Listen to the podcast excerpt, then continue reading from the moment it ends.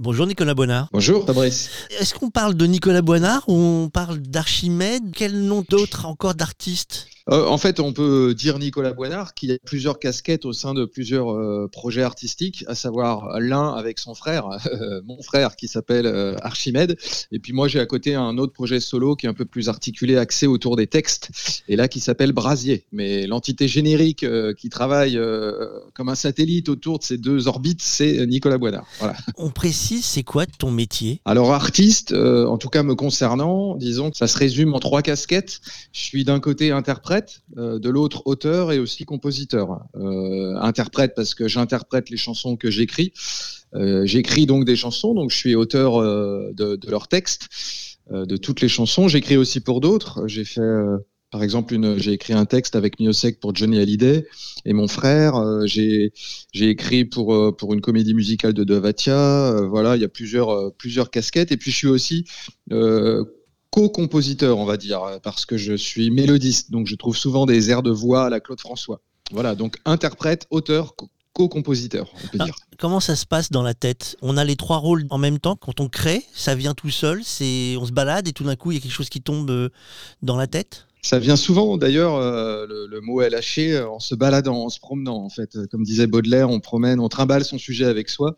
Et puis, il y a une petite phrase qui affleure euh, à la conscience et qu'on retient, qu'on se note dans un coin. Puis après, il s'agit de tirer la plotte. je dirais que l'écriture, c'est une activité presque un peu monacal. C'est pas qu'on s'enferme, mais en tout cas, on rentre dans une espèce de processus euh, d'introspection. Euh, on pense pas encore à comment ça sonnera. On est vraiment axé sur euh, sur l'écriture, et, c'est dans un deuxième temps que qu'on travaille autour des tonalités, euh, autour de la tessiture de voix, autour des fréquences, pour voir comment l'interprétation pourra pourra faire passer au mieux l'écriture du texte. Pour toi, il y a une, une organisation, il y a, il y a forcément un, un ordre à suivre ou c'est ça se passe pas comme ça hein? Non, oui, il n'y a pas vraiment de, il a pas d'idée euh, de, départ, il n'y a pas de, processus totalement établi. Euh, c'est assez variable en fait. Parfois, mon frère m'envoie une, une mélodie euh, avec une espèce de gloubi-boulga d'anglais. Il chante en yaourt, comme on dit, et à charge pour moi d'écrire un texte en français par-dessus. Euh, et puis parfois, euh, bah, moi, j'ai une idée forte autour d'un texte qui vient le plus souvent d'ailleurs avec une mélodie, en tout cas dans Archimède. Et donc, je travaille à la fois sur la mélodie et sur le texte. Et ensuite, j'amène ma mélodie à mon frère et on travaille autour avec sa guitare, parce que moi, je suis pas instrumentiste. Dans Brasier, c'est encore différent. Je, je, pars carrément de, de textes en prose que j'ai écrits euh, presque comme des mini-romans et que je cisaille et cisèle de telle sorte qu'ils soient solubles dans un format musical. Donc c'est très variable en fait. Euh, l'écriture peut venir avant la mélodie euh, et vice-versa. c'est assez, assez variable. Il y a des textes que tu n'as pas réussi à mettre en musique? Oui, ça peut arriver, ça peut arriver. pas, pas beaucoup, j'avoue que quand, quand j'aime bien avoir quand, je suis content d'une idée, je, m'acharne. En fait, c'est un métier aussi dans lequel il faut s'acharner pour faire sonner un texte. Euh, Souchon on sait quelque chose qui, disait que parfois il butait sur un mot euh, qui pouvait traîner pendant six mois, ne pas trouver le mot et ça, empêchait la chanson d'exister vraiment, d'être verrouillée, d'avoir sa chute par exemple.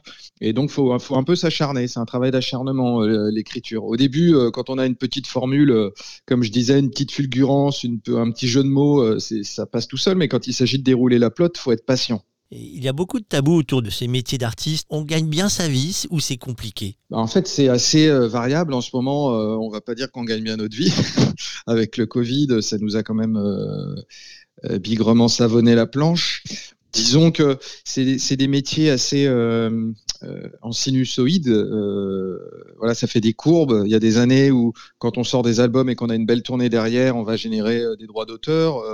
Euh, si en plus on passe en télé ou en radio, euh, c'est encore mieux. Avec les concerts également, il y a les royautés, on vend quelques disques quand même. Et puis il y a des années où euh, où effectivement on se dit bah, il va être grand temps de, ressortir un album. Alors on fait jamais ça d'un strict point de vue économique. Il faut d'abord être porté par une volonté de dire quelque chose artistiquement. Mais en tout cas, nous, on, ne peut pas s'endormir sur nos lauriers. On fait pas partie des gros vendeurs d'albums et on n'a jamais rempli des zéniths encore, même si on vit de notre métier. il faut à chaque fois remettre l'ouvrage sur le métier ou le métier sur l'ouvrage. C'est plus ce que dit exactement l'expression. En tout cas, il faut tout le temps, je veux dire une expression plus vulgaire, se sortir les doigts. Quoi. On fait des études pour écrire Ah non, je pense que vraiment, enfin, de toute façon, la plupart des auteurs, des grands écrivains, euh, c'est pas du tout corrélé à un quelconque euh, statut d'universitaire ou, relatif à des études. Enfin, moi, j'ai un DEA de philo, j'ai travaillé euh, un peu comme prof de philo, après j'ai fait un peu de journalisme, mais je crois pas que je, crois que je porte en ça depuis que je suis ado, d'écrire des petits poèmes, de jouer avec les mots, d'aimer les mots. Je pense pas que du tout que ce soit. C'est plutôt parce que adolescent j'aimais l'écriture que je me suis euh, orienté vers euh, euh, vers la philosophie plus tard, vers voilà cette idée de, réfléchir à des concepts, d'apprendre de nouveaux mots, de travailler sur les mots, même si la philo a aussi à voir avec avec les maths et, la physique. mais moi, j'aimais bien la philosophie politique, la philosophie morale, manier des concepts, tout ça. Donc, c'est plutôt l'amour des mots qui m'a amené à faire ces études-là, plutôt que ces études qui m'auraient aidé à devenir auteur du coup, le petit euh, Nicolas, il voulait faire quoi plus tard? Alors, quand j'étais tout petit, euh, ma mère me dit souvent que je voulais être pain. Alors, dans ma bouche, pain, je devais avoir deux ou trois ans. Ça voulait dire que je, voulais être boulanger. Voilà, je devais avoir une espèce de, goût pour, pour la baguette et, la farine. Euh, plus tard, j'ai voulu, comme beaucoup d'enfants, faire vétérinaire parce que j'ai eu un petit chien. Voilà, j'aimais bien et j'aime toujours les animaux. et puis assez vite, quand même, j'ai compris vers 16-17 ans que que je dédierais, dévouerais ma vie euh, euh, voilà, au maniement des, des mots. Euh, donc j'essaie, j'essaie vaille que vaille de, de, continuer dans cette voie, mais oui, je pense que c'est au sortir de l'adolescence, vers 16, 17, 18 ans, que, j'ai commencé à lire de, de, des premiers livres vraiment sérieux et que je me suis dit, allez, je, je serai auteur dans ma vie. Il y a beaucoup d'émissions à la télévision maintenant, euh, comme les radios tremplins à une époque où euh, les gens peuvent participer et, montrer leur talent. Tu donnes quel conseil, toi, aux jeunes qui veulent faire auteur, compositeur, interprète? Alors, euh, moi, le premier conseil, si, pour être auteur, en tout cas, ce qui, me semble être ma principale casquette, c'est la passion, la patience et puis la persévérance. Euh, télécrochet, tout ça, je me garde bien de conseiller ou de pas conseiller. J'ai pas vraiment d'avis sur la question. Personnellement, j'aurais pas voulu y souscrire.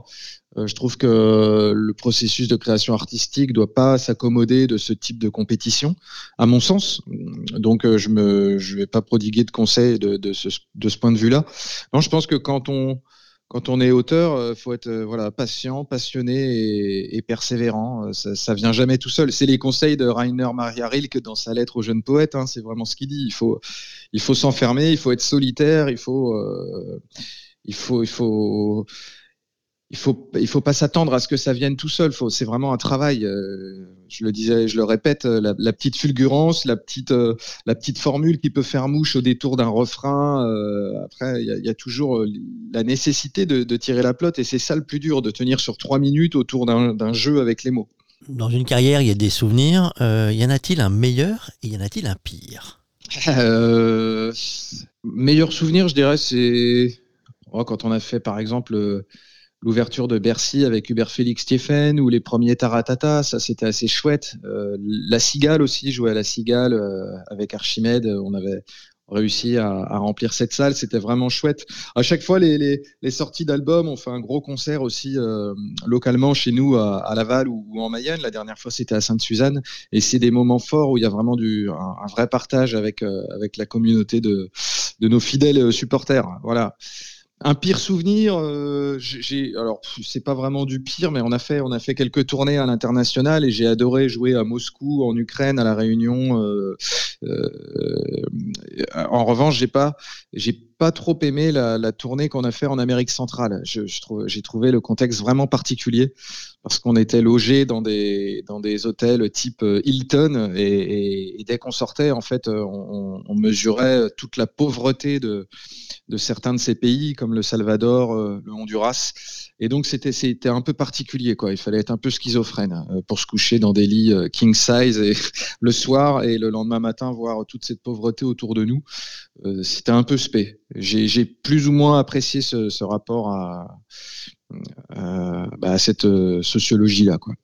Le Covid, on en a parlé rapidement tout à l'heure. Euh, est-ce que ça change la façon d'écrire? Euh, Non, ça change pas la façon d'écrire les textes.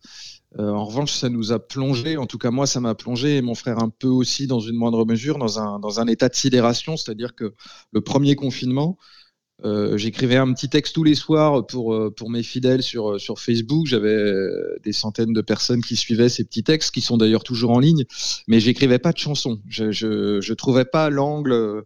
C'est-à-dire qu'on était vraiment assommé par, par, par ce, sujet à longueur de, de, journée. Toutes les heures, on n'entendait parler que de ça, sans avoir vraiment en plus de recul. Donc, comment écrire frontalement quelque chose dont on sait qu'on n'a pas tous les, outils pour, pour bien écrire autour, euh, toutes les connaissances?